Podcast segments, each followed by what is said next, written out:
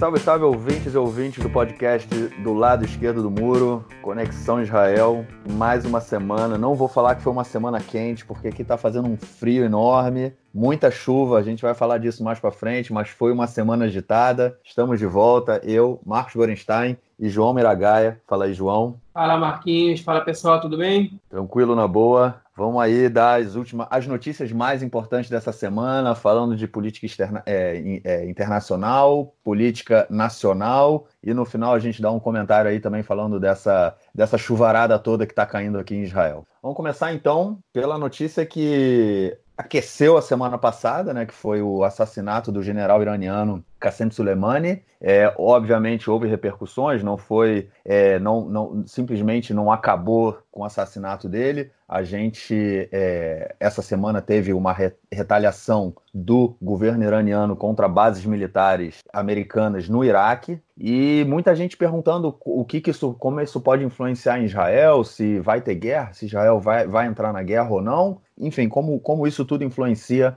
aqui na, na, na, nossa realidade. Bom, o que a gente pode dizer é que o ataque, tanto o ataque americano né, quanto o contra-ataque iraniano, aconteceram em território iraquiano, né? Isso é uma coisa bem interessante da gente, da gente pensar que não, os Estados Unidos não atacaram diretamente o Irã, o Irã não atacou diretamente os Estados Unidos e tudo que aconteceu foi dentro do território iraquiano, ou seja, o Iraque, desde a guerra iniciada pelos Estados Unidos, por eles dizerem que existiam armas de destruição em massa que nunca foram achadas, e a gente sabe que o real motivo da guerra foi o petróleo, o Iraque continua uma bagunça, uma terra de ninguém, todo mundo faz no Iraque o que quiser, né? Basicamente isso que acontece. O que aconteceu essa semana também em relação a Israel, né, nesse sentido todo, é que o Irã falou que caso a, a, a, o conflito se escalasse, né, escalasse, Israel ia sofrer, né, os, é, o Irã, através do Hezbollah, ia, ia atacar Israel. Israel disse que caso isso fosse feito, é, tanto o Irã quanto o Hezbollah iam receber uma, uma resposta muito firme, muito séria, é, mas isso tudo ficou somente por ameaças. O próprio Hezbollah é, e o Irã deixaram claro que os alvos iniciais deles é, seriam bases americanas, e foi realmente o que aconteceu. A gente viu né, que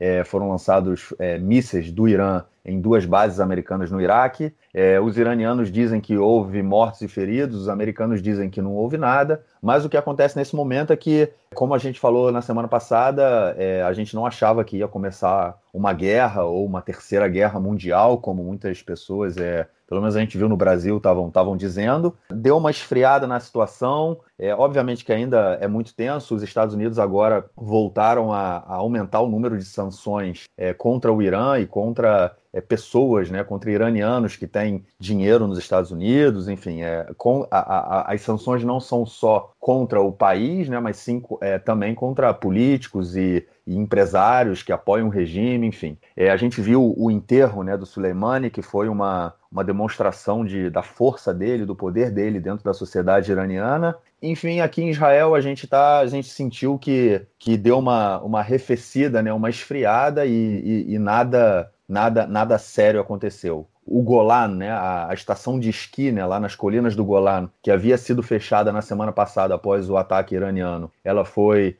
parcialmente reaberta, né? Ela foi reaberta por questões de segurança, mas foi fechada novamente por, por, questões climáticas. Aparentemente amanhã ela vai ser reaberta de novo. Obviamente, o exército israelense está monitorando a situação, né, tanto no norte quanto lá mais para o oriente. E nada agora, até agora nada tem sido, não, não tem sido alarmado. Tanto é que a, notícia essa semana foi muito mais em função das chuvas e do, e do clima aqui em Israel do que é, da, dessa possível guerra e desse possível confronto tanto com o Irã e com, com o Hezbollah. A situação acalmou. Aqui em Israel a gente não, não sentiu nada de, de extraordinário, nada que, que fizesse com que as pessoas ficassem alarmadas. É, e esperando aí se isso vai se desenvolver de alguma forma mais, mais séria. Eu acho que tem uma influência, eu acho que, na minha opinião, há um direcionamento tanto da Rússia quanto da China junto com o Irã para não escalar o conflito, é, para deixar as coisas esfriarem um pouco. Tem a questão do petróleo envolvida, enfim, ninguém nesse momento quer, quer guerra. Os Estados Unidos também, o Trump falou que ele não quer guerra. E o Trump sai como um vitorioso, né? Porque, na verdade, não tem como comparar o, o, o, estrago feito pelo ataque americano com o estrago feito pelo, pelo ataque iraniano às bases americanas. Apesar do Irã ter dito que foi proporcional, se a gente for colocar na balança, não foi muito proporcional, né? É, mas enfim, a coisa deu uma, deu uma acalmada, o que é importante para todo mundo. Ninguém, ninguém, guerra não é fácil para ninguém. É, e vamos ver como, essa, como isso vai se desenvolver aí pelo, pelos próximos dias e meses, quem sabe. Alguma coisa a acrescentar, cara? Sim, acho legal a gente comentar, né? É importante a gente comentar sobre o que a gente está falando de Irã, né? Caso não foi Israel que atacou o Irã, não foi nem quem matou o general iraniano, não foi, não foi Israel não está a princípio metido em nada disso. A gente está falando de Irã, né? A resposta é a seguinte: além de essa parceria Estados Unidos e Israel, né, com, com esse inimigo em comum contra o Irã, ou do Irã é, associar a rivalidade, inimizade deles é, com, com, Israel, com os Estados Unidos, eles associarem essa relação com os dois países, o Irã, de fato, é, depois que os Estados Unidos atacou o Soleimani, que o Irã revidou, o Irã disse: se os Estados Unidos fizer alguma coisa, a gente vai atacar Haifa, né? Eles ameaçaram atacar Haifa e Dubai. Não entendi até agora por que Haifa, por que não Tel Aviv, né? simbolicamente Tel Aviv é muito mais é, razoável é, o ataque, né? É a capital comercial do país, financeira, né? É a primeira cidade hebreia construída em quase dois mil anos, né? E, e, a região de Tel Aviv, se eles erram um míssil, eles acertam muito provavelmente um, um povoado judaico, ao contrário de Haifa, né? Que tem 10% da população árabe, e se eles erram um míssil, eles podem acertar uma aldeia árabe ali. Enfim, não consigo, não entender por que Haifa. E aí, quando isso acontece, o que, que passa pela, pela, cabeça da gente, tá? Além de por que Haifa? É, um, o que acontece? Se virar atacar Israel, o que, que acontece? É que, a, que avaliação a gente faz disso? Porque o fato é o seguinte: o Irã, aparentemente, não está interessado numa guerra direta com os Estados Unidos. Porque o Irã tem a menor chance de ganhar é, uma guerra direta com os Estados Unidos. E por mais que a Rússia e a China se manifestem contrariamente, eles não podem fazer nada mais que ceder armas para o Irã. Né? Então, assim, essa, essa guerra claramente não interessa ao Irã a ameaça de atacar Israel, ou é, Dubai, no caso, né, os Emirados Árabes, que são inimigos do Irã, né, no caso dos Emirados Árabes, inimigos sunita e também aliados dos Estados Unidos, país que tem tropas americanas, tem bases americanas instaladas lá, essa ameaça na verdade, é para desviar o foco, né? Porque o que acontece se o Irã ataca Haifa? Não sabe se o Irã realmente ia atacar ou não. O que acontece se o Irã ataca Haifa? Israel pode ser que revide. E a, a, guerra é transferida, né? Em vez de ser uma guerra Estados Unidos e Irã, a guerra se transfere para uma guerra com Israel. Aí passa pela cabeça da gente uma série de coisas. A primeira é como é que Israel está preparado para uma guerra dessa? Consequências práticas.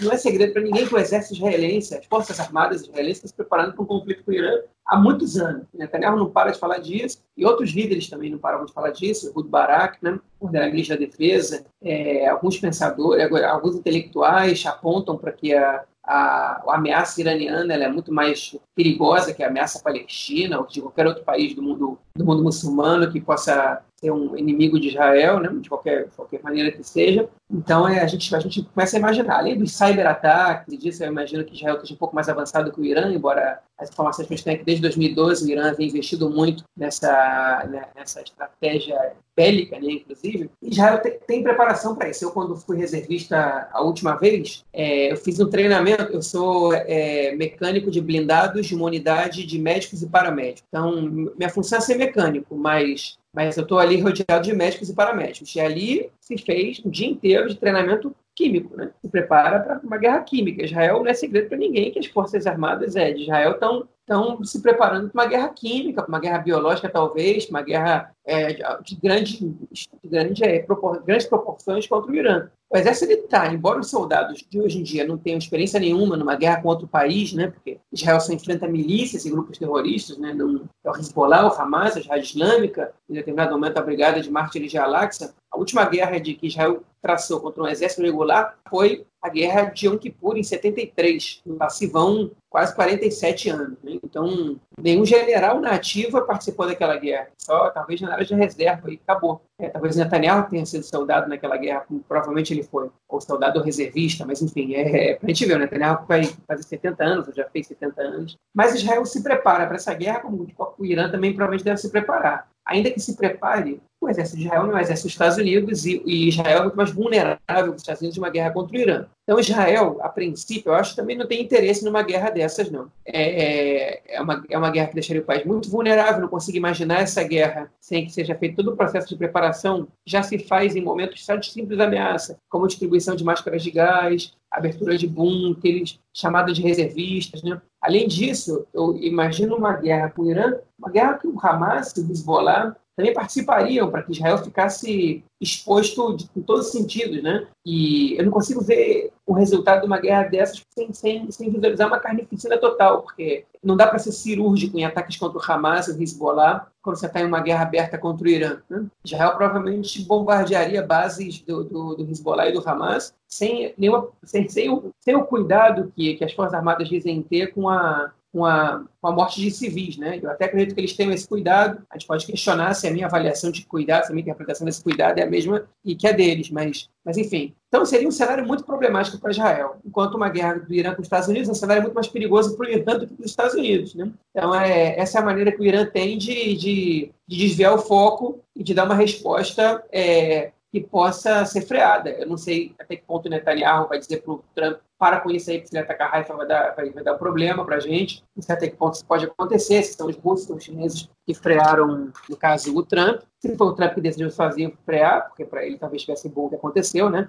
Tem uma guerra de informações aí, o Irã diz que mataram dezenas de soldados americanos, o Trump diz que não, não, não perdeu nenhum soldado. É, eu acho que é mais fácil, daqui a um tempinho a gente vai saber, mas é mais fácil que o Trump esteja falando a verdade, ainda que ele, a gente sabe que ele minta bastante, porque a imprensa, a mídia norte-americana, ela uma hora divulga né, o número de mortes em, em bases americanas no, no, no exterior. E, e, a imprensa no Irã não é livre, como a gente sabe. Né? Mas o Trump, é, ele pode ter parado porque pensou, tá bom, já fiz o que eu tinha que fazer, matei o general lá que, que me incomodava, estava responsável por todas as ações é, externas do Irã, alimentando milícias e tudo mais. Depois está bem da maneira que foi, eles ficaram com muita raiva, vão demorar muito tempo para colocar alguém no lugar, fizeram um ataque com danos muito pequenos para a gente, só para cortina de fumaça, para talvez é, encobrir alguma, alguma poste, algum atentado no exterior, ou, ou que talvez eles queiram dar uma resposta para a população, contam uma meia-verdade, uma mentira para eles, tudo bem. Pode ser que tenha sido isso também. Agora, já a, a gente fala da, da questão militar né, é, que envolve essa, essa guerra com o Irã, eu queria passar dela para a questão política. O que aconteceu agora foi muito bom eleitoralmente para o Netanyahu. Essa morte do Soleimani, né, esse assassinato do Soleimani e a resposta do Irã para os Estados Unidos, a ameaça de atacar Haifa, é muito, é muito, e agora principalmente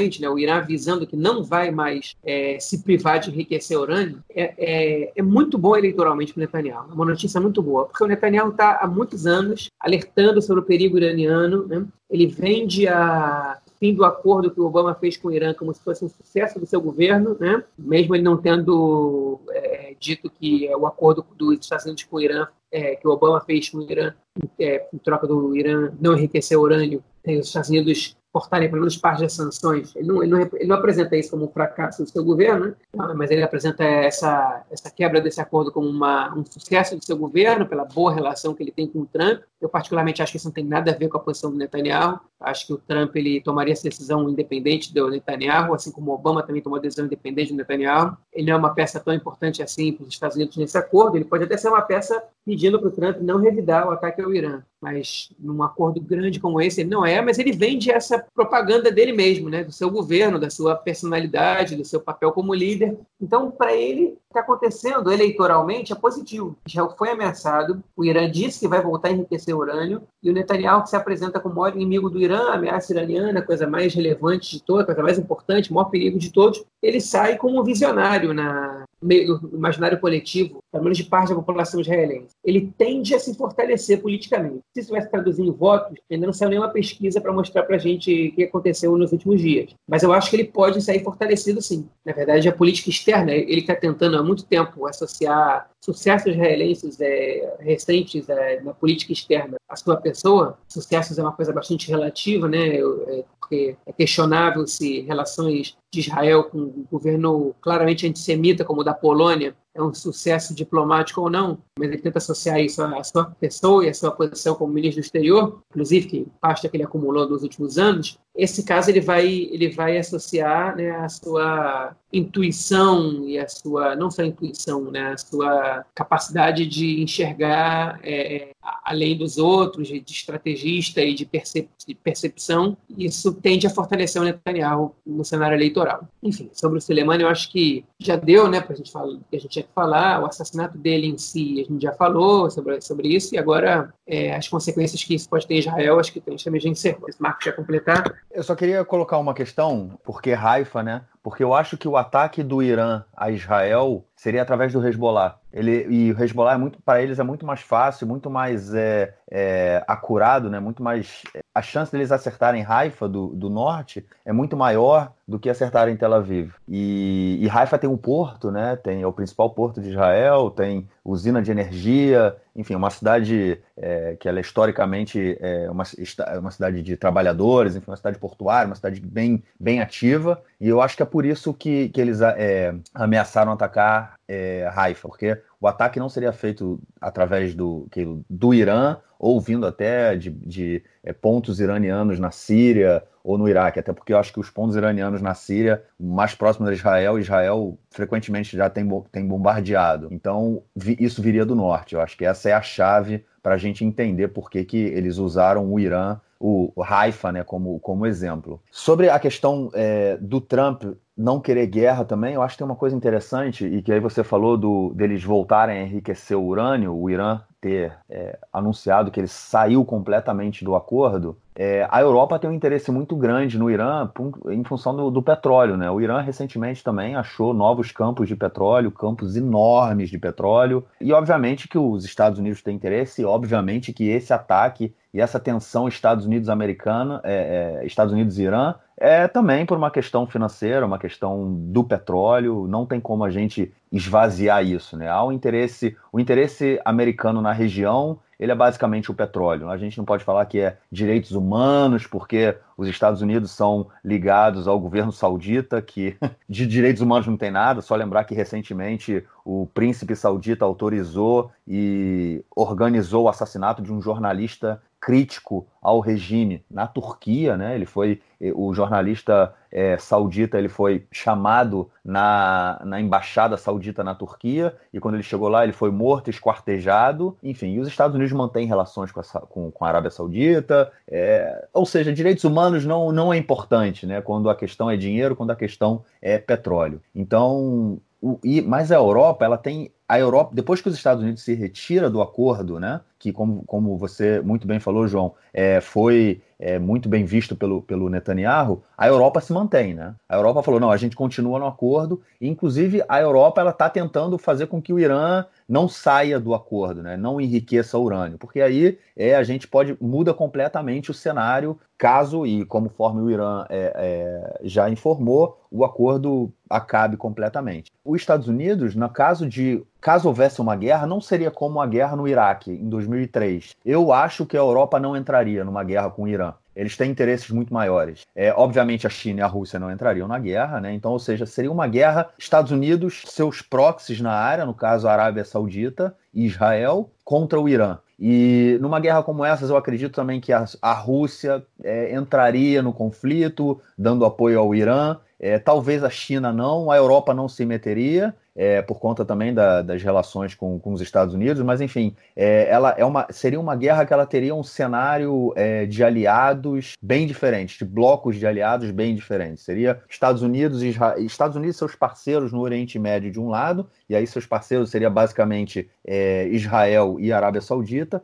contra o Irã e, vamos dizer assim, seus parceiros, que eu acredito que a Rússia é, daria um apoio ao Irã como deu a Síria é, inicialmente, um apoio tácito e depois a, assumiu um apoio mais é, frontal. E hoje a gente sabe que quem define boa parte da política externa síria é, é o Putin, né? E eu acho que seria um pouco nesse sentido. É, mas, de qualquer forma, como, como a gente falou aí, tem que, tem que ver o que, que vai acontecer daqui para frente. É, o que mais importa é que esfriou um pouco por agora. Não tenho dúvida também que a guerra vai continuar em, nos meios cibernéticos, né? Está acontecendo nesse momento, acontece o tempo todo, a gente não, não vê, mas é um atacando o outro. É, já teve casos, inclusive, de Israel conseguir, como é que chama, infectar né, a, a usina, uma, a, usinas, né, o, o, o projeto nuclear iraniano e com vírus né, de, de computadores e levou o projeto, é, destruiu centenas de centrífugas iranianas e levou o projeto alguns anos atrás, é, deu, retrocedeu o projeto iraniano, né? Alguns anos, e isso com certeza está acontecendo nesse momento que a gente está gravando aqui esse podcast, e a guerra vai continuar nesse, nesse plano, no plano cibernético, não acredito que no plano físico, né, real que a gente vê, acho que agora a gente não, não vai ter mais, mais nada pela, pelo menos pelas próximas semanas e meses, talvez, por aí. Vamos para a próxima? Eu só, um adendo pequeno, concordo com quase tudo que você falou. Em relação à Raíssa, não me convenceu muito, não. Não me convence esse argumento, porque, não, porque o Hamas já chega facilmente em Tel Aviv, o Hezbollah com um arsenal de 100 mil mísseis também poderia chegar. Mas, enfim, talvez o grande objetivo de atacar Haifa é chegar na casa do nosso amigo Nelson Burd, né? que pode estar passeando lá pela Moshavá Germanit, pelo bairro alemão de Haifa. Né? Ele é um grande espião israelense, a gente sabe, né? da parte dos esportes, ele prejudica a seleção iraniana de futebol. Quem sabe ele, dando informações para a seleção israelense, ele pode, pode comprometer o Irã na próxima Copa do Mundo. Eu só, eu só, espero que o Nelson não seja pego de surpresa quando ele estiver comendo um falafel ali pro Raifa, cara. Que ele, que ele esteja ali, que ele, que ele esteja bem protegido caso isso aconteça. Pois é. Mas ele, ele, é, dá, ele dá muita desses, desses rolés por ali para comer falafel, batata frita e pizza. Gosta muito de pizza também. É. Beleza. Vamos pro próximo então, cara. Essa semana pegou um pouco a gente de surpresa, na verdade, ontem, ontem, ontem, Benjamin Netanyahu é, decidiu libertar dois prisioneiros sírios que estavam aqui, que, bom, vai ser meio redundante, dois prisioneiros sírios que estavam presos em Israel. É, um deles, chamado Sidki al-Makt, né, que é de origem drusa, e outro Amal Abu Salah. E o Netanyahu disse que a libertação desses dois prisioneiros ela foi um gesto de boa vontade em retorno ao, ao favor que o governo sírio fez quando devolveu os restos mortais de, de um soldado israelense chamado é, Zachary Baumel, que estava desaparecido desde 1982 na guerra, na primeira guerra do Líbano, né? Houve uma batalha chamada é, uma batalha de Sultan Yaqub, né? Que vamos dizer, é o Sultan Yakov, Jacó, né, Yaqub em árabe. Foi uma batalha que na, na época, que na, na, recentemente, quando o corpo dele foi devolvido, a gente viu na televisão algumas imagens, houve uma emboscada, enfim, um, um pelotão inteiro foi, é, foi atacado e três soldados não, não foram, enfim, foram mortos, né, mas não foram, o, o, os corpos dele não, não puderam ser resgatados. E ninguém sabia o paradeiro deles até que nas eleições, nas primeiras eleições né, dessa rodada agora, ou seja, em abril do ano passado, é, uma semana antes das eleições, seis dias antes das eleições, o Netanyahu informou que ele estaria retornando um dos corpos, né, o corpo do, do Baumel, e ele foi até a Rússia e o Putin devolveu o corpo, é, os restos mortais, no caso, para o Netanyahu. O Netanyahu chegou aqui, foi uma jogada eleitoral enorme, uma jogada de marketing político muito grande, porque a gente sabe o apelo que tem não só prisioneiro de guerra, né, mas é também restos mortais de, de, de soldados israelenses que morreram é, nas guerras. Enfim, quando o, o, o, a Síria resolveu, eu não acredito que tenha sido a Síria, isso foi uma jogada russa, mas enfim, é, até porque os, o, corpo do, do Bauman ele foi achado num, num, campo de refugiados, né, chamado Damascene, e foi descoberto pelos russos. E aí, enfim, os russos que organizaram essa devolução do corpo, tanto é que o Netanyahu é, o corpo não foi enviado para Israel pela fronteira síria israelense. Quem devolveu foram os russos. E agora o Netanyahu resolveu soltar esses dois, esses dois é, cidadãos sírios. E um deles, né, o Sidki al-Mak, ele mora nas colinas do Golan, na cidade de Masdar Shams, que é uma cidade síria drusa, e ele foi preso em 2014, condenado a 17 anos por espionagem para a Síria, né, para o governo sírio. Ele é um, ele é um, é, como é que chama isso? Um apoiador muito forte, né, do, do governo Assad. Ele nega o direito é, de, de Israel a existir. E ele, ele inclusive falou que recentemente Israel ofereceu a ele a libertação e que ele, for, e ele seria extraditado para a Síria, ele não, ele não, se, não voltaria para Masdar Shams, ele recusou, só que agora Israel o libertou e ele voltou para Masdar Shams, ou seja, ele foi libertado e mora em Israel hoje, porque as colinas do Golan são é, foram anexadas por Israel. Né? Ter, só para lembrar, as colinas do Golan eram um território sírio até 1967, quando teve a Guerra dos Seis Dias, Israel anexou, conquistou e depois anexou as colinas do Golan ao, ao seu território, e Majle Shams, que é uma cidade é, drusa é, de origem síria, né? E muitos cidadãos eles não se reconhecem como israelenses, eles se reconhecem como sírios, inclusive. É, hasteiam bandeira, bandeira da Síria e tudo mais. E ele voltou para lá, né? O Sirik al-Mak foi solto essa semana pelo Netanyahu com um gesto de boa vontade com, com o governo sírio. É, não acho que tenha sido só com o governo sírio, tem a ver com, com o governo russo também, mas é interessante essa, essa jogada, essa troca de, de, de, favores e de carícias, vamos dizer assim, entre o governo de Bashar al-Assad e o, e o sobrevivente governo de Benjamin Netanyahu. Você tem a dizer sobre isso aí? Eu não tenho nada para acrescentar, foi perfeito aí. Beleza. Então vamos para a próxima. Vamos lá. Próxima notícia. Bom, vamos, vamos deixar a arena internacional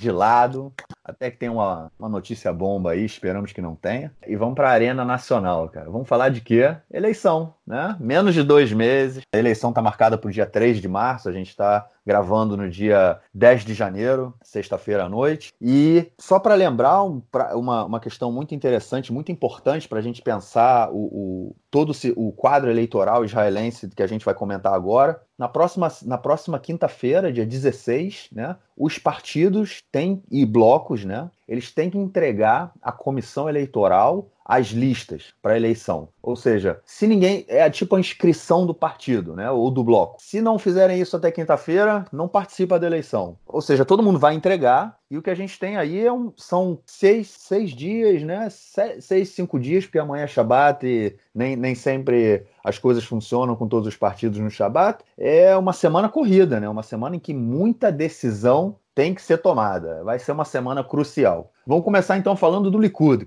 Bom, o que mais foi discutido no Likud essa semana foi a formação da comissão que vai decidir pela imunidade do Netanyahu. Na semana passada, a gente falou no apagar das luzes, no finalzinho do prazo para pedir imunidade, o Netanyahu pediu que não fosse julgado antes do fim do seu mandato. E essa é a imunidade, né? Isso aqui é o, toda a questão da imunidade dele. Ele, enquanto primeiro-ministro, não poderia ser julgado, só no momento em que o mandato dele acabasse. É, e o que acontece? Então agora a gente já vem falando disso, tem que ser formada uma comissão dentro do parlamento que vai decidir se a imunidade é válida ou não. Se essa, se essa comissão decidir que a, que a imunidade não é válida, acabou a história, o Bibi vai ser julgado. Começa, começa o julgamento do Bibi. Se a, se a comissão decidir que a imunidade é válida, aí o caso vai para o parlamento, o parlamento tem que votar e aprovar ou não a imunidade. A questão é: o julgamento do Bibi só pode começar depois que a imunidade for aprovada ou for negada. Então, o que, que a gente tem aí? O que a gente tem aí é que, atualmente, o Likud não quer a formação dessa comissão. Por quê? Porque os partidos de oposição, que são a maioria, já informaram que vão ser contra a imunidade, tanto na comissão ou no parlamento, né? Ou seja, se houver uma votação dentro da comissão para decidir sobre imunidade, o Bibi perde. Ele não vai ter imunidade. Ou seja, o Likud não quer nesse momento a formação da coalizão, eles querem empurrar isso para a próxima eleição, para caso o Bibi consiga a maioria no parlamento, eles sim pede novamente a imunidade e aí a comissão é formada e ele receberia essa imunidade. E aí o que aconteceu toda essa semana é que o Bibi arrumou mais uma vítima, né, nessa sua jornada é, se construindo como perseguido, né, por tudo e todos, né, e foi a vítima dessa vez foi o procurador, é, o procurador do parlamento, né, o procurador do Knesset que se chama Eyal Inon. Ele disse que não tem motivo para essa para essa comissão não ser formada, porque também o que, o que se discute é se, a se num governo de transição a comissão deve ser formada, pode ser formada ou não. E aí o, o Eyal Noni falou que não tem motivo para para que essa comissão não seja formada e, e, a imunidade não seja votada antes das próximas eleições. E aí o que acontece é o seguinte: a esposa dele, que se chama Amit Merari, ela trabalha na Procuradoria do Estado e ela participou é, em um dos processos do indiciamento do Bibi. E aí agora o discurso do Bibi do Likud é que o Eyal Non não pode dar nenhuma opinião sobre a formação da comissão porque no caso haveria um conflito de interesses. Tipo, a esposa dele votou pelo. É, é, participou do indiciamento do Bibi, então ele não poderia dizer que a comissão não é, pode ser formada. É uma, uma questão aí extremamente. Não, não, tem uma, não tem uma coisa a ver com a outra, né? Eu ia usar uma expressão que eu aprendi em português, é, mas eu não vou usar porque envolve palavrão. Mas enfim, o que tem sido foi feito essa semana foi uma tentativa, mais uma vez aí, primeiro, né, de deslegitimar o Eyal Linon, né, o procurador do parlamento, e também deslegitimar todo o processo, toda a justiça, né, todo o trabalho que a justiça tem, tem feito é, em torno nessa questão do, do indiciamento do Bibi e fortalecer esse discurso que ele que ele está sendo vítima de um golpe de Estado, né, dirigido pelo, pelo judiciário, né, no caso o Estado dentro do Estado, que já vem sendo, vem sendo falado também pelo ministro da Justiça, Ohana, é, em algum, a gente já comentou disso em outros episódios. É, mais uma vítima, mais uma, um embrólio aí sobre essa questão da, da comissão. É, nessa semana, na, na, semana que vai entrar agora, né, acredito que, que isso continue sendo discutido, inclusive o Avihai Mandelblit, né, que é o procurador do governo, falou que tem que formar a comissão também é, e decidir se, se o Bibi recebe ou não a, a imunidade, mas o que o Bibi quer a todo custo é empurrar isso mais para frente, porque, como eu acabei de falar, se não houver comissão, não há julgamento. E ele não quer ser julgado nesse momento. Ele quer esperar um momento em que ele tenha a maioria para poder aprovar a imunidade, e aí ninguém sabe quando ele vai ser julgado. E aí, o que, que, você acha disso? Não, nesse ponto eu também não, não vou acrescentar, porque acho que você colocou muito bem. Vamos passar para o próximo ponto já. Bom, vamos lá. Então vamos continuar falando da questão política e saindo do Likud, vamos falar então, já que a gente está na direita, vamos continuar na direita. A gente falou né, que na, nas últimas eleições houve a formação de um bloco da, da extrema-direita é, religiosa sionista, né, os partidos é, nacionais, é, nacionais religiosos, que logo após as eleições esse bloco se desfez, foi a, o partido do Naftali Bennett, da Yelet Shaked, né, que era a Yemina Hadash, né, a nova direita, foi para um lado, o partido Abaita Yehudi, do Rafi Pérez, que é o atual ministro da Educação, foi para o outro lado, enfim, todo mundo ficou, dividiu tudo, ficou aquela coisa, e agora o Naftali Bennett ele tenta novamente reconstruir esse, esse bloco da, da direita, né? A Yelet Shaked, ela continua sendo agora, que ela era a líder né, desse bloco da direita nas últimas eleições. Ela perdeu um espaço enorme dentro do cenário político, né? Ela, ela que era a, a, principal pessoa, ela era ministra da Justiça no último governo, há um ano atrás, perdeu o espaço completamente. E o que acontece agora é o seguinte: que que gente, qual o quadro que a gente tem hoje? Bom, na semana passada é, teve uma. já O, o partido Abaita Yehudi, né, que é do, do ministro da Educação, Rafi Pérez, ele já tinha acertado uma, a construção de um bloco com o partido Otzma Yehudit, né, que é a Força Judaica, que é um partido carranista, fascista, do, do, e a principal, o principal nome do partido é um advogado chamado Itamar Ben-Gvir. Ele é o advogado de todos os colonos que cometem crimes contra palestinos, todo o movimento que tenta, vamos dizer, impedir casamentos entre judeus e árabes, ele está sempre na sempre aí na, na, nas pontas, sempre nas cabeças, né? E o Rafi Peretz da Baita Yehudi já tinha feito um acordo para a formação de um bloco com o, o Itamar Ben-Gvir. E o, o, o Smotrich, né, que é do partido é, a, a Yemin, a União da Direita, ele não, não queria. Ruda Leumi, a União Nacional. Ruda Leumi, tá certo, isso, a União Nacional, tá certo. É, ele não, ele não via com, e ele é o atual ministro dos Transportes, né? Ele não via com os bons olhos essa, essa união, não por questões ideológicas, mas principalmente por achar que o Rafi Pérez ele não tem esse, essa liderança toda que ele está que ele tá querendo ter, né? Só para lembrar que o Rafi Pérez ele entrou para a política há um ano. Ele não, não era político, ele não participava de nada. Ele, ele a primeira vez que ele foi eleito foi em abril do ano passado, nesse primeiro round de eleições. E o Smotrich já estava na área, né? Ele já era político, já estava ali como deputado, enfim. Ele não ele não aceita que o Rafi Pérez tenha mais força do que ele nesse momento. E agora o Bennett ele está tentando formar é, esse bloco, né? E lembrando aí que o Bennett é o ministro da Defesa, e ele quer formar um bloco com todos esses partidos da direita para impedir que alguém não passe a cláusula de barreiras, né? Porque isso já aconteceu inclusive com ele, né? Com o Bennett, com a Shaked, lá na, na primeira eleição, eles não entraram, na segunda eleição eles, eles formaram um bloco e, e conseguiram entrar, e é isso que ele quer novamente, né? Enfim, o mais interessante é que esse bloco que o Bennett quer criar agora, ele já existia, né? Ele, ele destruiu o bloco, ele acabou com o bloco, ele está re, tentando recriar esse bloco aí é, com Otsma, é, o, o, partido que não fazia parte do bloco e vai fazer nesse momento é o partido Otsma Yehudit, a Força Judaica, e a gente tem essa novamente essa ideia de, de essa tentativa de formação de um bloco da, da extrema direita é, religiosa sionista. E aí, o que, você acrescenta? Não, nisso é o seguinte, tá? É, a movimentação do Bennett ela foi certeira, né? Porque ele implodiu o bloco, tá? Do, no qual ele era o número 4 da lista, virou ministro da Defesa e agora quer remontar. É o, o partido dele, né? que não conseguiu ultrapassar a cláusula de barreira em abril. Hoje está na frente do outro partido, né? do outro bloco dos partidos da direita religiosa, e aí ele aparece querendo reconstruir o bloco. Qual é a mensagem que a gente recebe disso? A mensagem é a seguinte: o Bennett deu uma rasteira em todo mundo para voltar a ser o número um do, do bloco e poder voltar a ser um personagem importante na política israelense. Né? Ele tentou fazer isso em dezembro, essa que ele tentou de uma maneira que ele já percebeu que ele não, não vai ter sucesso, que é conquistar o eleitorado de, da direita secular de Israel. Ele perde é, para o Likud de muito e perde até para o Israel Beiteno, que já é a nossa casa, a partido do Líbano, também perde para eles. Ele tentou se separar para ver se ele conseguia atrair um público é, ortodoxo e, e secular, porque, na verdade, o sonho do Bennett é ser primeiro-ministro e ser o herdeiro político do Bibi, do Netanyahu, ainda que eles dois não se deem nada bem, e ele, ele fracassou. Em abril, em abril ele não conseguiu ultrapassar a cláusula de barreira. Em setembro, ele veio como um cão arrependido, né, abanando o rabo, baixando a cabeça, pediu para voltar a fazer parte do grupo e conseguiu colocar a Elia Chaqueto, que é parceira dele, a única mulher né, e secular que fazia parte do, do, dessa lista, pelo menos os primeiros nomes, para ser a número um da lista. E, ela, e, ele conseguiu emplacar ela, mostrando que as pesquisas apresentavam a Elia Chaqueto como uma candidata muito mais é, é, competitiva, é, mas no fim das contas o que se mostrou é que ela também não tinha força, porque na hora do mano a mano, na hora que você tem que, que você está vendo dois partidos parelhos brigando pela liderança, acaba tendo muito voto útil e o Netanyahu levou os votos que, que ela, os diferenciais que ela que a Elia que tinha levado para o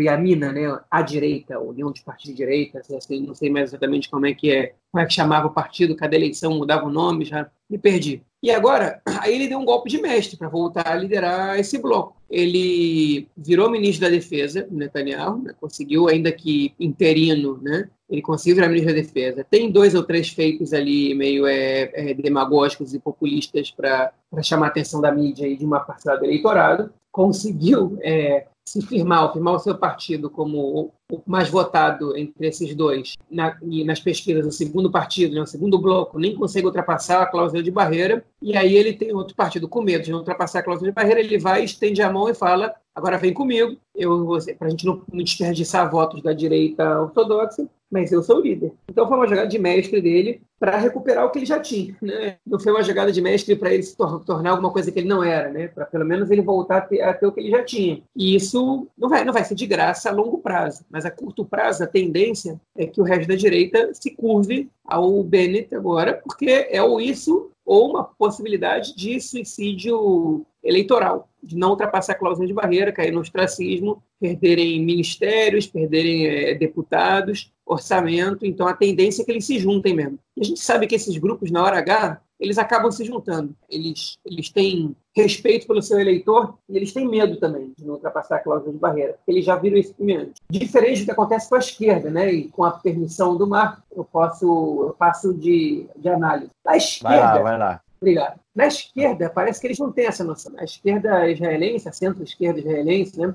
quando digo centro-esquerda, não é os partidos de centro e os partidos de esquerda. São os partidos de centro-esquerda e de esquerda sionistas, né? não, não, não os partidos não sionistas, nem os partidos árabes que se consideram de esquerda. Não são todos, alguns sim. Eles não têm essa consciência do que é desaparecer do mapa político, porque isso nunca aconteceu, ainda que o Meredith estivesse bastante perto disso já duas vezes, pelo menos, ou três, é, nos últimos do 10, 11 anos. Né? O Meredith, eles até estão querendo se juntar com o Partido Trabalhista, mas não está não tá rolando. Né? O Nixon Horowitz fez várias chamadas públicas para o Amir Pérez para que os partidos se juntem, e o Amir Pérez, ele, essa semana, ele deu uma declaração patética. Né? Ele disse o seguinte, vamos juntar todo mundo, Partido Trabalhista, Meretz, Gesher, né, que é o partido que está juntado com o Partido Trabalhista hoje, que não é um partido de esquerda, é, mas que com o azul e branco talvez eles se juntassem, e azul e branco e o, e o Movimento Verde, né, representado pela Stav Shafir. Vamos juntar todo mundo num bloco só, aí a gente vai conseguir não desperdiçar nenhum voto, vai ser o maior bloco e o presidente vai ter que indicar a gente para formar o governo a gente vai conseguir. Tá? Será que o Amir Pérez, acho que ele tirou o bigode, achou que ele,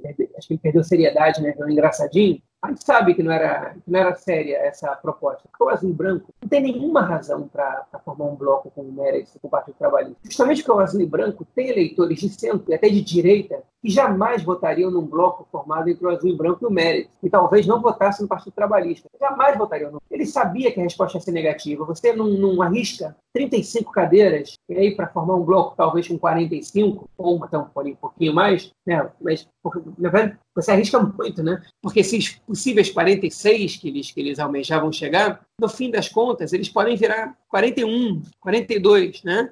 Basta surgir um outro partido de centro dizendo: não, olha só, eles aí estão com a esquerda, a gente é centro de verdade. E tomam os votos todos, né? E, e a Amir sabia disso. Ele não é bobo, ele não, não nasceu ontem, não entrou para a política ontem. Ele sabia disso, essa foi uma, uma maneira desagradável de negar que o Meredith está pedindo, né? que é uma união entre os dois partidos, que a gente pode falar de Israel Democrático, o partido do Barak, a gente pode falar de Gesher, né? a gente pode falar de Movimento Verde, que é o partido da Stav Shafir, mas, no fim das contas, o, os grandes blocos, né? os grandes pequenos blocos, os pequenos grandes blocos, são Meredith e o Partido Trabalhista. Se eles dois se juntam, os outros partidos podem concorrer juntos os três, e não vão ultrapassar a cláusula de barreira. É, o Avodá e o, e o, e o Meretz, né, o Partido Trabalhista e o Meretz se juntam, com certeza ultrapassariam a cláusula de barreira e provavelmente chegariam entre 8 e 12 é, deputados na Knesset. Mas essa negativa dele, ela foi um, pelo menos até por enquanto, né? Ela mostra como a esquerda sionista ela está sem noção do lugar onde ela se encontra. No Meretz, eles começaram a perceber, mas eles, de alguma maneira, afastaram uma mínima chance que eles têm, né? uma, uma, uma mínima chance, um aumento de chance que eles têm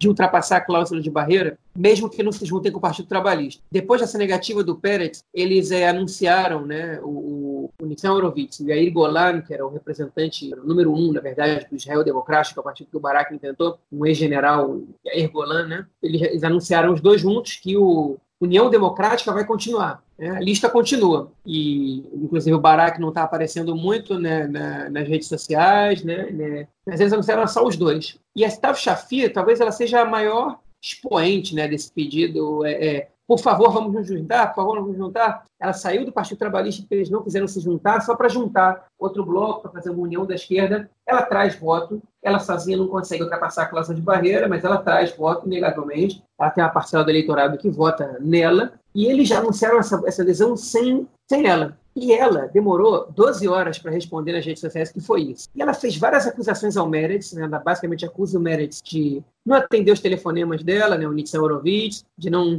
de, é, acusa o Meredith de inventar coisas sobre ela e espalhar nas redes sociais. O que parece, tá? e o Raim Levinson, que é o comentarista político do área que você tinha dito antes, o pessoal do Israel Democrático e do Meretz não suportam a Estav Shafir. Né? E aí algumas suposições a gente tem, embora ela negue, né? e as acusações dela o Meretz também nega. É, parece que, que o Meretz, o Meretz entendeu que essa junção não trouxe muita coisa para eles. Hoje em dia, dentro do União Democrática, o Meretz tem três deputados. E se o Meretz concorre sozinho, pode ter quatro, né? é o mínimo que entram. Ou pode não ter nenhum. Então, o que o Meredith tentou fazer foi o seguinte: olha, Staff Sheffield, você quer entrar? Beleza. Mas você vai ser número 5, porque os três do Meredith, pelo menos, a gente quer garantir. Dois do Meredith é impensável, né? O número 3 do Meredith, no caso, é o Ilan Guilon, que é um cara que é deputado há muitos anos já, cara talvez mais de esquerda na área econômica do Meretz, né? um cara deficiente físico, que luta pela, pelo, pelos direitos de deficientes físicos, um cara que se diz socialista, né? É, é que tem uma. do, do histórico MAPAM, né? do Partido Socialista Unificado, né? É, do Partido dos Trabalhadores Unificado, na verdade, que era, que era o nome,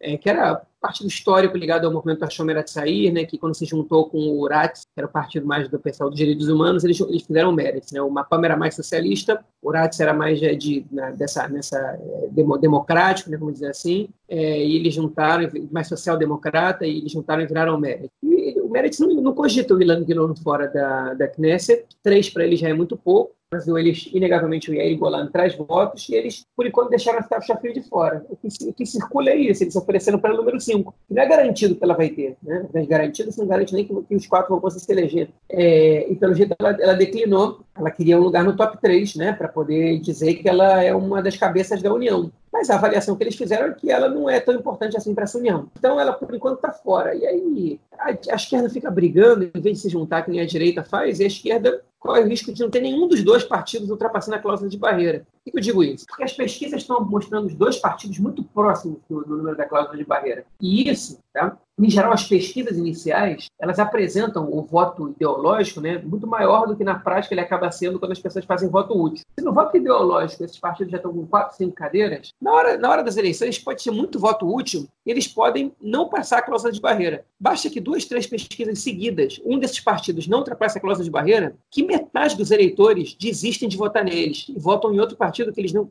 eles têm certeza que vai ultrapassar, porque eles não, não querem jogar o voto fora. Então essa junção ela é fundamental para que a esquerda sionista né, é, continue existindo, talvez a esquerda judaica, né, continue existindo em Israel. Se eles não se juntam, a tendência é que pelo menos um deles não ultrapasse a cláusula de barreira com chance dos dois. Um suicídio eleitoral coletivo, né? É, eu culpo, assim, acho que todo mundo aí tem responsabilidade nisso. Nitsan Horowitz tem responsabilidade nisso, né? É, é o Yair Golan, o Barak, até Gustavo Shafir tem, mas principalmente o Amir Peretz. Ele é a principal causa dessa indefinição e dessa não junção até o momento. É, ele acha, e ele se juntando com o Meretz, ele vai perder o eleitorado dele da periferia, né, que é um público que não se identifica muito com a esquerda, mas se identifica com ele. É, o que ele não percebeu é que ele já perdeu esse, esse, eleitorado. Essas pessoas votam no Netanyahu, basicamente. Ele não conseguiu tirar essas pessoas do Netanyahu. E agora ele, ele precisa é, mostrar para o eleitorado dele que ele é de esquerda, sim, que ele prefere o Meretz do que do que o, do que o Netanyahu e, por, e ele prefere manter a esquerda no poder do que no governo do que abrir mão né, da representatividade. Porque se ele não faz isso, ele pode entregar de bandeja para o Netanyahu a formação do governo. Porque aí o azul e branco, com 10 cadeiras a menos ou com 5 cadeiras a menos no bloco centro-esquerda árabes, não consegue, não consegue formar o governo. E o, os partidos de eleitorado árabe eles estão trabalhando muito para aumentar o percentual de, de eleitores do, do, de eleitores árabes. Se eles conseguem duas cadeiras a mais, se eles conseguem aumentar de 60%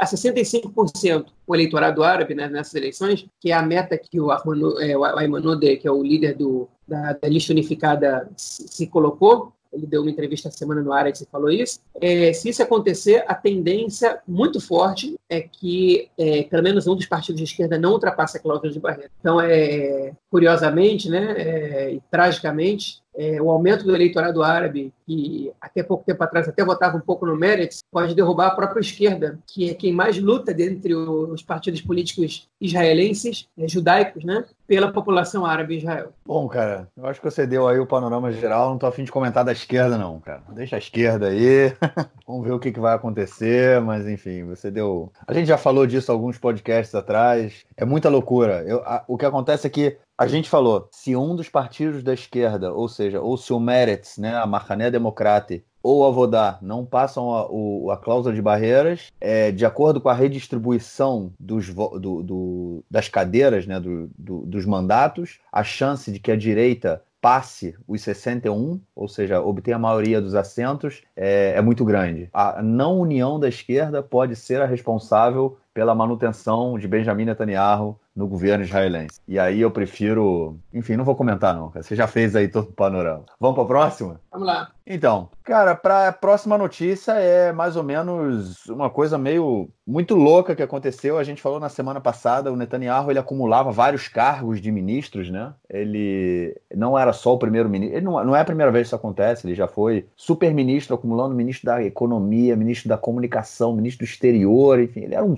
realmente um super-ministro, ele tinha várias pastas muito importantes. Isso é no, no, no, mandato anterior, né, antes do, do Knesset cair há pouco mais de um ano atrás. É, e dessa vez, nessa, nesse, nesse governo de transição, ele também tinha outros cargos né, para, para além do cargo de primeiro-ministro. Ele também era o ministro da Agricultura, o ministro do Trabalho e, e Bem-Estar, ele também era o ministro é, responsável pelas relações com a diáspora, ele também era o ministro da Habitação. Só que aí, ele, como, e a gente comentou isso também, só relembrando, por ter sido indiciado, ele não pode ser ministro. A lei israelense não permite que um deputado indiciado assume cargo de ministro. A lei não fala nada sobre primeiro-ministro, e é toda essa questão que a gente já, já discutiu. Mas como ministro a lei não permite. Ou seja, depois que o Bibi foi indiciado, ele teve que abrir mão dessas pastas aí que ele, que ele tinha, né, que ele, que ele dirigia também,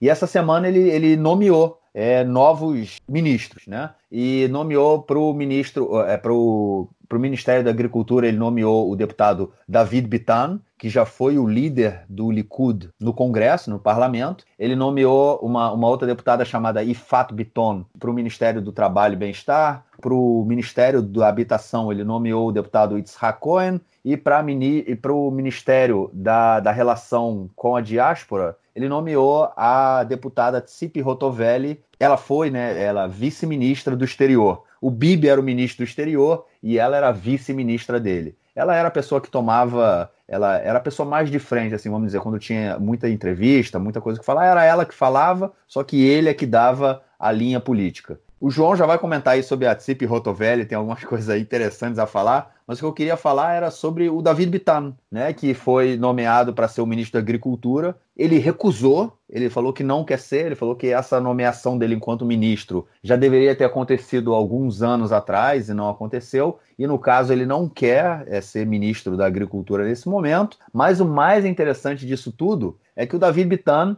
ele é suspeito em mais de 12 casos de corrupção. É, e foi nomeado pelo nosso queridíssimo Bibi Netanyahu como ministro da Agricultura. Não dá para entender nada, cara. Não dá, tipo, ele simplesmente, e aí com o perdão da palavra, cagou pro país, né, cara? Não tá levando nada a sério. Ele só, a única preocupação dele hoje é se livrar da, do julgamento, não ir para cadeia e continuar sendo aí o, o, nosso imperador. E em relação a quem indicar e, e, e se os deputados eles têm realmente é, alguma capacidade de assumir aquele cargo, ele não está preocupado com isso. Questão técnica não é importante. A, a, a, se o deputado ele tem alguma relação, ele pode fazer um bom trabalho, não é importante. O Bibi hoje está pensando no apoio dele dentro do Likud, no apoio dele dentro do bloco de direita e se ele vai conseguir ou não a imunidade. Nomear para o Ministério da Agricultura um deputado que é suspeito em 12 casos de corrupção não é brincadeira para ninguém, cara. Agora fala aí da Tsip Rotovelli. Só um comentáriozinho pequeno antes do, de começar sobre a Tsip Rotovelli, né? Eu acho que essa nomeação do, do Bitan, ela é uma resposta para a justiça também, né? Que é o seguinte, ó, vocês me tiraram porque eu virei, que eu, eu, recebi é, iniciamento, né? Porque eu fui acusado formalmente, mas essa justiça aí não vale nada. Pessoal, tô botando um cara aqui que está sendo investigado também aí por não sei quantos casos. Eu acho que talvez tenha, tenha uma provocação do Netanyahu, né? Sobre essa, né, nessa, nessa nomeação do, do, do Davi Bitan. Não sei, pode ser, vai saber. Agora é o seguinte, que, que, que, eu tenho para falar sobre a Disciple Rotorvelli, tá? Que parece brincadeira. É, na verdade, eu não tenho muito, muito, muito, muito mais que falar sobre isso. Eu posso justificar esse comentário. Por que parece brincadeira? Cipe Rotovelli, né? e ainda bem que ela não é ministra das Relações Exteriores, porque na condição de vice-ministra das Relações Exteriores, Cipe Rotovelli esteve nos Estados Unidos em novembro de 2017. Tá? E ela fez alguns comentários ali que impressionam o fato do Netanyahu ter, ter, ou seja, ou é uma falta de estratégia completa dele, ou a estratégia dele é romper com a comunidade judaica norte-americana. Já vem de algum tempo Netanyahu dar esse ministério para ortodoxos, né? Tipo, Rotovelli, ela identifica mais com a ortodoxa do judaísmo e até então não, é, não representa nenhum problema, né? Cada um acredita, como cada um vive sua vida, é problema de cada um. O problema é você ser é, intolerante ou preconceituoso né, com, com outras correntes. A Cibi Rotovelli, ela fez comentários na, no, nos, nos, Estados Unidos, né, parte de Israel e parte nos Estados Unidos, ofensivos à comunidade reformista e conservadora. Em uma visita lá, ela disse que, entre outras coisas, né, é, que Israel, Israel não precisa de correntes é, alternativas dentro do judaísmo secular, né? ou seja, ela considera, isso é comum em Israel, né? considerar o reformismo o conservadorismo como corrente do judaísmo secular, ou seja, como se não fosse religião, né? é, que não precisa se perguntem por que não deu certo em Israel. Ela falou, eu moro em Rehovot, que é uma cidade que está aí um pouco ao sul é, de Tel Aviv, onde mora aí, por exemplo, nosso, nosso companheiro aqui de Conexão, é, Yair Mal. Ela mora aqui em Rehovot, lá tem duas sinagogas conservadoras e vivem as moscas. Se perguntem por quê. Né? E ela disse coisas ainda mais absurdas. Ela falou, olha, os conservadores e reformistas, eles pegaram é, é, o judaísmo, né? pegaram, a, pegaram o judaísmo, pegaram a casca né? É, e o nome do judaísmo, os líderes também, né? pegaram a casca, os líderes e o nome do judaísmo, tiraram o que tem dentro, esvaziaram de conteúdo e deram valores liberais para uma coisa que não tem nenhuma relação com o judaísmo. Essa foi a frase que ela disse. Então, eu vou, eu vou agora traduzir mais é, concretamente, que eu acabei de encontrar a frase aqui em hebraico, é um pouco difícil traduzir falando. Mas, enfim, ela disse o seguinte, escolheram, né, decidiram por, por pegar a caixa, o nome do judaísmo, os líderes e os valores, esvaziar de conteúdo por dentro, depois misturar com valores liberais, não tem nenhuma relação com o judaísmo, e pronto, foi o que deu. Né? Isso ela chamou do que, do que, o que o judaísmo reformista e conservador fizeram. Fizeram com o judaísmo de uma maneira geral. A princípio, Rotovelli, ela vive uma realidade, isso eu presenciei também é, é trabalhando é, é, no, no, exterior, né, tanto na Argentina como no Brasil, já depois de ter feito LA, depois de ter ido morar em Israel, em contato às vezes com israelense e com setores até da Knesset, que chega a ter contato, é, os israelenses eles não eles têm muito pouco conhecimento sobre como é, como é a vida judaica na, na diáspora. A vida judaica na diáspora, e por isso eles fazem às vezes até algumas viagens para conhecer como é que é, para entender como é que funciona. Parte também do orçamento do governo vem de doações, principalmente através do Kerenaya Sod, e eles, eles viajam para conhecer como se essas comunidades também, para também Israel possa fazer alguma coisa para essas comunidades, principalmente por meio da agência judaica e de outros projetos. O Ministério da Diáspora não tem nada a ver com a agência judaica, embora às vezes eles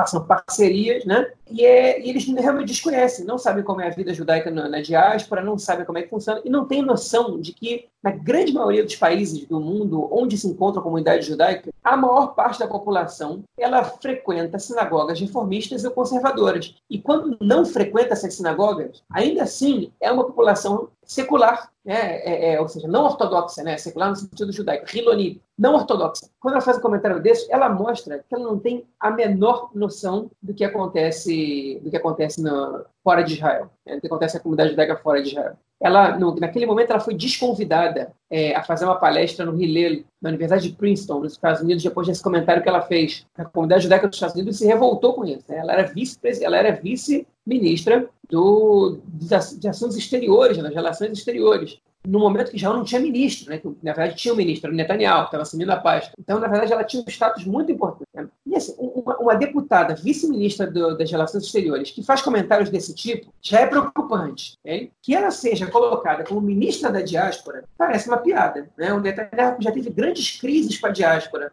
no caso é, é do Kotter, né, que quando ele, quando ele cedeu as pressões dos, ultra-ortodoxos e, e, modificou é, o espaço que estava sendo construído, né, fez alterações significativas do espaço que estava sendo construído para que homens e mulheres pudessem acessar junto o muro, juntos o muro, fosse uma parte mais inclusiva, uma vez que o, o Muro das Lamentações é um espaço público, né, não, não é nenhuma sinagoga, nem pertence a, não é, não é privado, não pertence a ninguém, ainda que seja administrado pela pelo Rabinato, em conjunto com, com, é, com, alguns órgãos de Jerusalém e do governo, né? ele cedeu essas pressões e cancelou essa, essa construção e passou ela para outro lado, de uma maneira um pouco humilhante. Ele teve uma crise muito grande com, com, com a comunidade judaica dos Estados Unidos, principalmente, concentra quase 80% dos judeus que vivem fora de Israel, né? a diáspora. A Cip Rotovelli fez esses comentários nesse contexto, nessa época, e o Netanyahu vai, e ainda que de forma interina, ele nomeia essa pessoa para ser ministra da diáspora. Ela está substituindo o Naftali Bennett, que também é um cara ortodoxo, que também teve medidas um pouco questionáveis, se eram inclusivas ou não, mas ele não teve nenhuma crise externa com,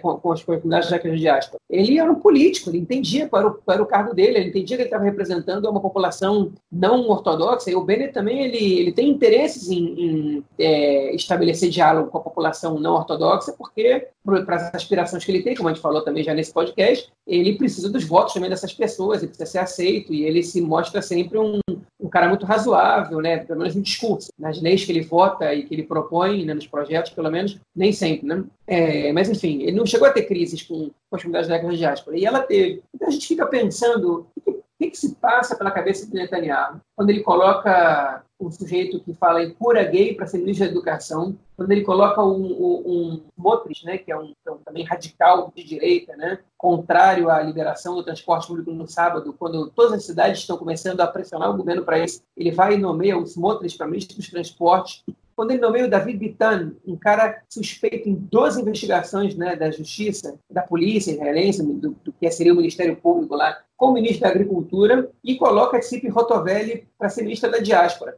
Eu não estou questionando as escolhas ideológicas do Netanyahu, porque claramente ele não, o Netanyahu ele nunca se manifestou a favor de cura gay, né? Em relação ao transporte público no Shabat, ele se mantém em silêncio sobre isso. né? É, é, essas não são escolhas ideológicas com as quais ele concorda. Essas escolhas políticas para, de alguma maneira, é, no caso do Smotrich e do Rafi Pérez, claramente agradar a base, pelo menos a base deles, né? Ele fazia contos políticos. Mas quando ele nomeia parlamentares do Likud para esses cargos, eu fico realmente queixo caído, né? É, eu também pensei numa expressão aqui em português que é, seria palavrão, então prefiro não dizer ela por agora, mas é, porque, mas é impressionante, é impressionante. A gente não sabe o que, o que se passa pela cabeça do Netanyahu, não sabe se seja alguma pressão, pressão no Likud, ele está devendo favor para essas pessoas, né? mas é inacreditável, simplesmente inacreditável. É isso, sem palavras. Vamos continuar, cara, vamos continuar e falar do tempo, do clima, tem aqueles que não acreditam em aquecimento global, apesar da, dos cientistas provarem que é o que está acontecendo, que a gente vem destruindo o planeta Terra, que a gente vem destruindo florestas, que a gente vem sujando, que a gente vem poluindo, que a Austrália pegou fogo na, nas últimas.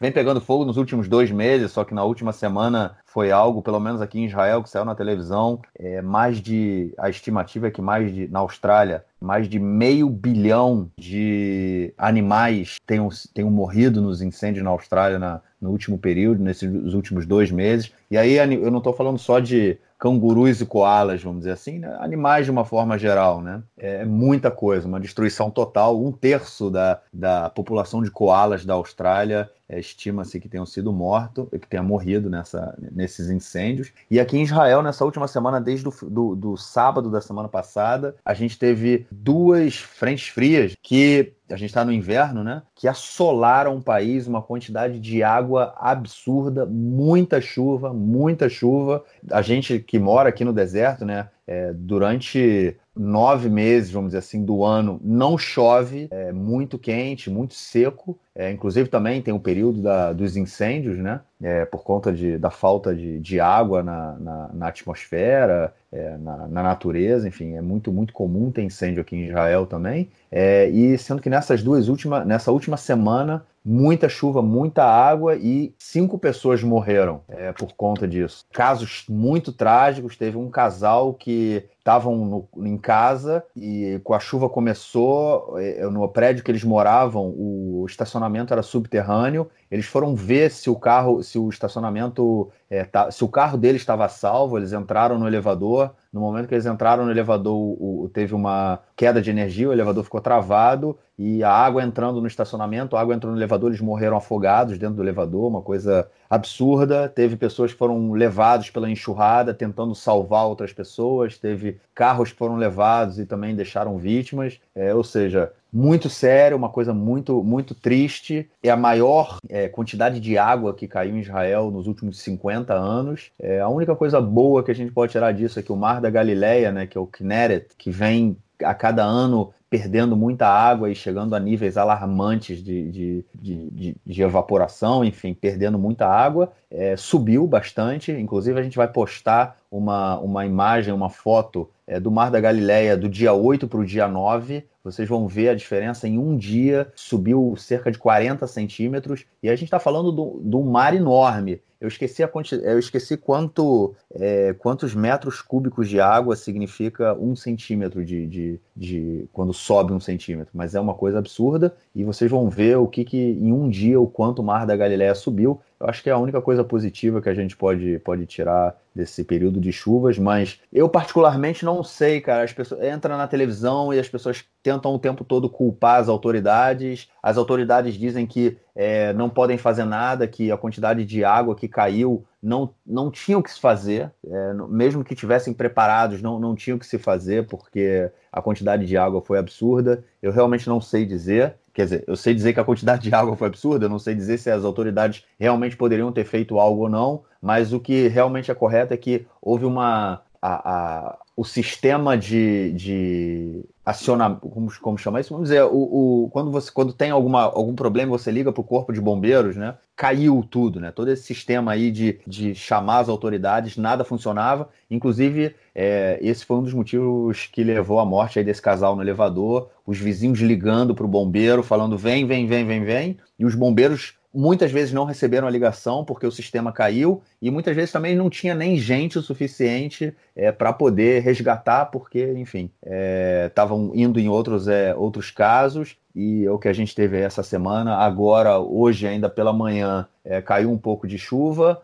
No final do dia melhorou bastante, já teve um solzinho no final do dia, está bastante frio. É, na cidade onde eu moro, está fazendo agora cerca de 6 graus, mas muita água caiu e o inverno está apenas começando. A gente tem ainda aí mais dois meses de inverno. Se a gente todo ano requer a chuva, mas a gente não quer que a chuva venha dessa forma. Eu acho que a natureza dá recado para a gente, está mostrando para a gente que ou a gente muda a nossa forma de encarar o mundo, ou como eu li essa semana uma matéria da, do, se eu não me engano, foi na BBC, em 30 anos o mundo acaba com a gente e a gente acaba com o mundo. Vamos ver, vamos ver. O que, que você viu aí da chuva, cara? Ah, não é a primeira vez que isso acontece nos últimos anos, né? É, que uma chuva de grandes proporções é, de alguma maneira, de causa destruição e, e faz com que liguem alarmes e tal, e o Pinheira tem ultrapassar a linha vermelha e alagar também não, é, não foi a primeira vez que deu nos últimos 10 anos, se não me engano, 2012 ou 2013, também no inverno lá, que é a época do Rosa de Israel, isso aconteceu.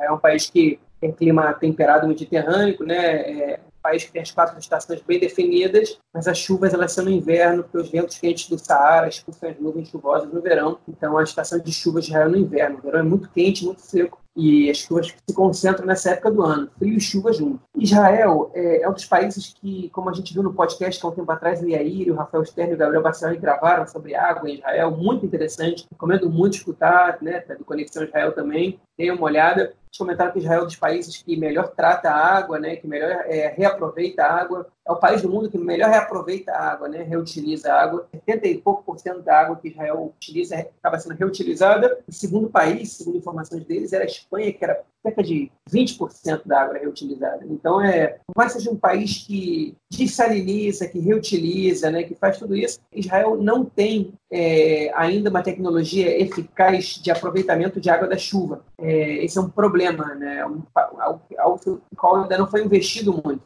nesse, nessa, não se criou nenhuma tecnologia sobre isso, né? Talvez porque o país se acostumou com chuvas muito pouco frequentes durante o ano e, e talvez tenha, tenha essa coisa, isso não vale a pena. Acho que um aquecimento global, né, eu prefiro chamar de superaquecimento global, né? Aquecimento global dá uma ideia de uma constante, uma, uma coisa natural, e o que está acontecendo agora é um superaquecimento global por conta da ação humana, né? A gente não, não, não, não altera rápido é, práticas é, sociais, pode afetar a gente mesmo, nossos filhos, num futuro bastante próximo, né? por conta dessa grande mudança climática negativa, eu diria, com certeza, com convicção, a, é, Israel é, vai receber mais chuvas. Né? É, o mundo inteiro, em, em, em, na verdade não é o mundo inteiro, em alguns lugares as chuvas aumentam, em outras partes se desertificam. Já está na hora né, da gente começar a se preocupar com reaproveitar essa água, porque a água é um problema em Israel, né? a água não é não está em abundância. Talvez o governo, o Ministério do Meio Ambiente, né, se o Rafael Fleischmann estiver escutando a gente, puder dar uma ideia aí para alguém lá, que fique de olho, porque já, já passou do tempo de investir mais. Né? É isso, é isso. Vamos, vamos torcer para que alguma coisa seja feita e que a gente realmente não, não veja cenas como essa que a gente viu essa semana se repetirem. Bom, vamos então ao comentário do esporte do Nelsinho. Fala aí, Nelsinho, o que, que aconteceu no esporte essa semana?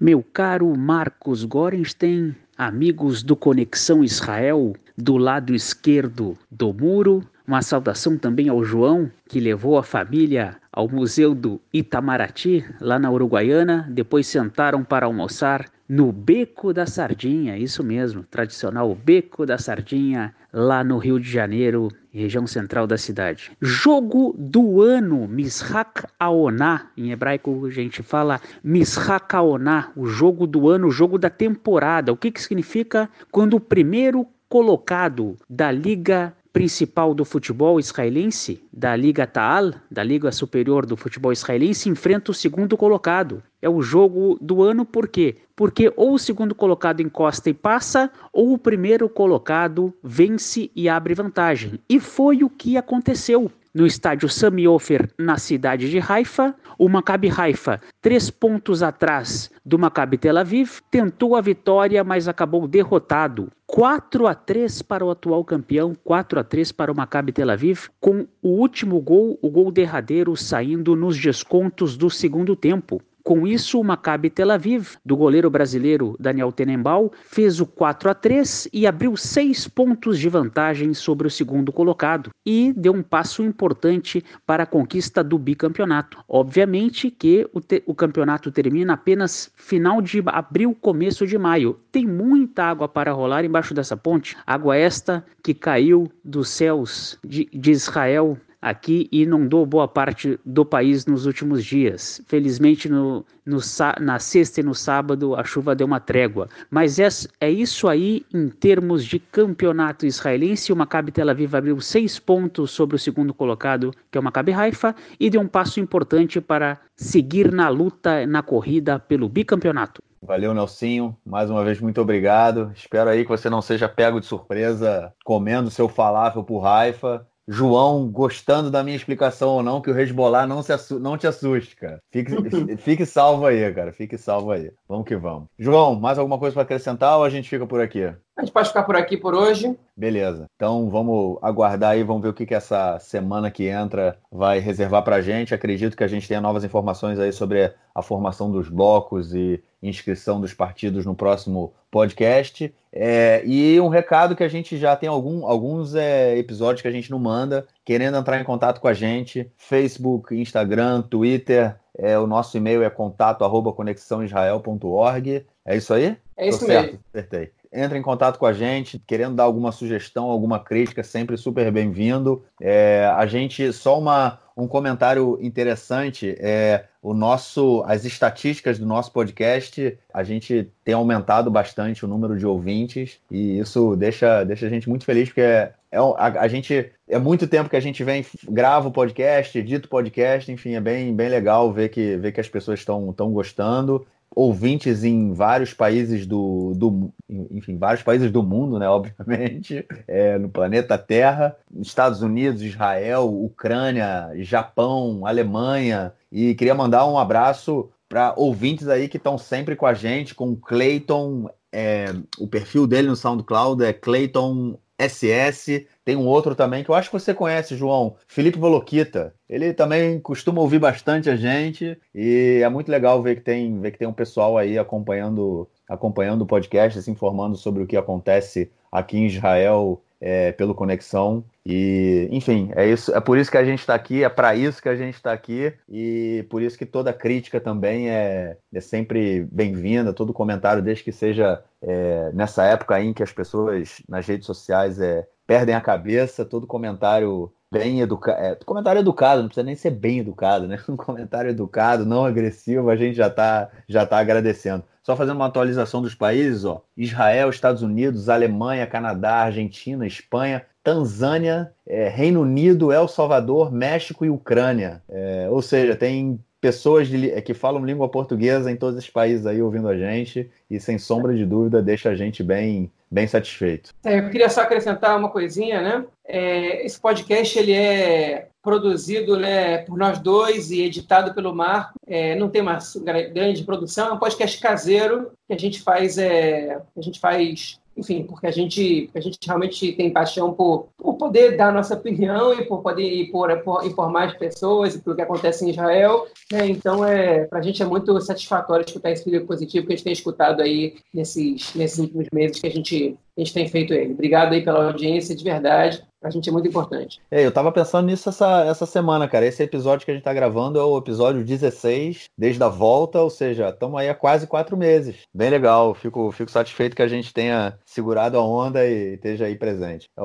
Para mim, particularmente, o podcast, o, a, a, entrar no mundo do podcast foi uma, foi muito satisfatório. Eu sempre gostei muito de rádio, ouvi muito rádio quando. Até hoje eu ouço muito rádio. E rádio, no, na época, quando eu era criança no Brasil, eu ouvia muito rádio AM. E a, principal, a principal estação de rádio que eu escuto aqui em Israel é rádio de notícias. Eu gosto muito, enfim. Ou, ou seja, fazer um podcast é, me aproxima mais dessa, desse mundo que eu gosto bastante. Então, como o João falou aí, é bem, bem satisfatório ver que, que a gente tem um número de, de ouvintes crescendo. E o que eu peço para vocês aí que estão ouvindo a gente é que compartilhem, compartilhem o podcast na lista de WhatsApp de vocês, nas várias listas que todos temos de WhatsApp, Facebook, Instagram, enfim, divulguem, divulguem, compartilhem, que é um prazer nosso fazer isso aqui. gastar esse tempo que a gente gasta. Quanto mais ouvinte a gente tiver, a gente agradece a todo mundo. É isso. Valeu, João. Fico aí. A gente na semana que vem volta a se falar. Shabbat Shalom.